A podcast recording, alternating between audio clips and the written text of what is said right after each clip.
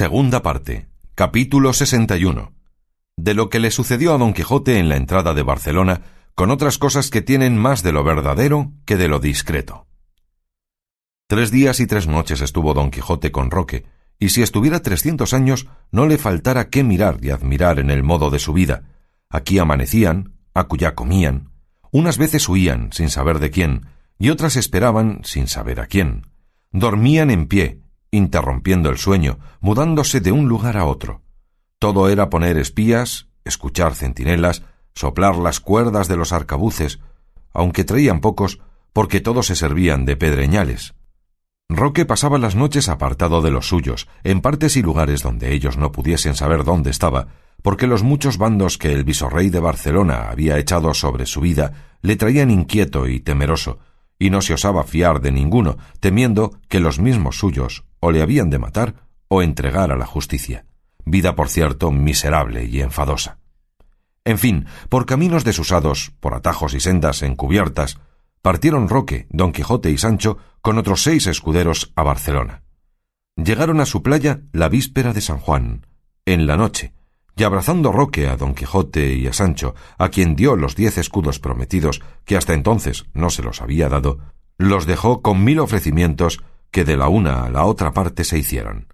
Volvióse Roque, quedóse don Quijote esperando el día, así, a caballo como estaba, y no tardó mucho cuando comenzó a descubrirse por los balcones de Oriente la faz de la blanca aurora, alegrando las hierbas y las flores en lugar de alegrar el oído, aunque al mismo instante alegraron también el oído el son de muchas chirimías y atabales, ruido de cascabeles, trapa, trapa, aparta, aparta, de corredores que al parecer de la ciudad salían. Dio lugar la aurora al sol, que con rostro mayor que el de una rodela, por el más bajo horizonte poco a poco se iba levantando. Tendieron don Quijote y Sancho la vista por todas partes. Vieron el mar, hasta entonces de ellos no visto, parecióles espaciosísimo y largo, harto más que las lagunas de ruidera que en la Mancha habían visto. Vieron las galeras que estaban en la playa, las cuales, abatiendo las tiendas, se descubrieron llenas de flámulas y gallardetes que tremolaban al viento y besaban y barrían el agua. Dentro sonaban clarines, trompetas y chirimías, que cerca y lejos llenaban el aire de suaves y belicosos acentos.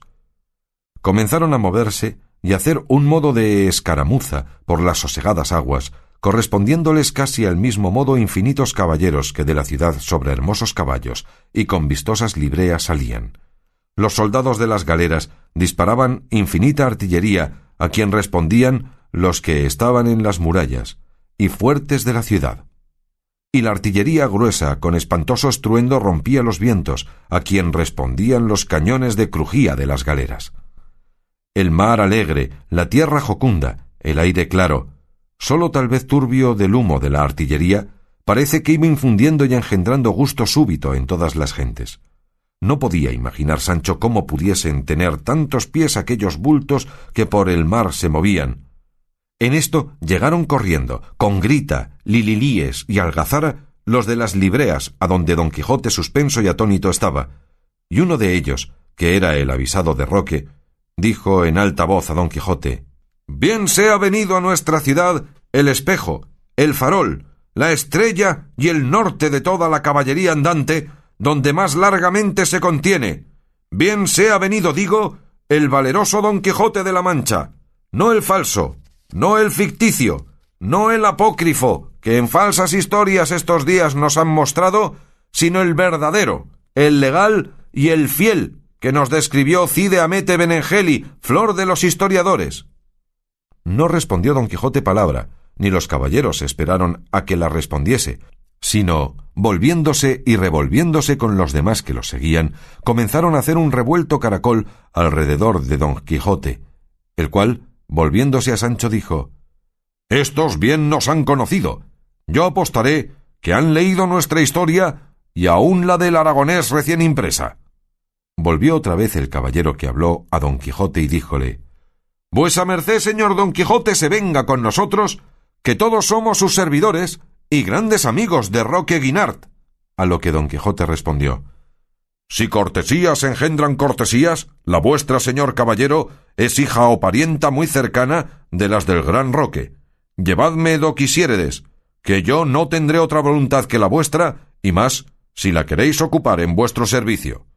Con palabras no menos comedidas que éstas, le respondió el caballero, y encerrándole todos en medio, al son de las chirimías y de los atabales, se encaminaron con él a la ciudad, al entrar de la cual, el malo que todo lo malo ordena, y los muchachos que son más malos que el malo, dos de ellos traviesos y atrevidos se entraron por toda la gente, y alzando en uno la cola del rucio y el otro la de Rocinante, les pusieron y encajaron sendos manojos de aliagas.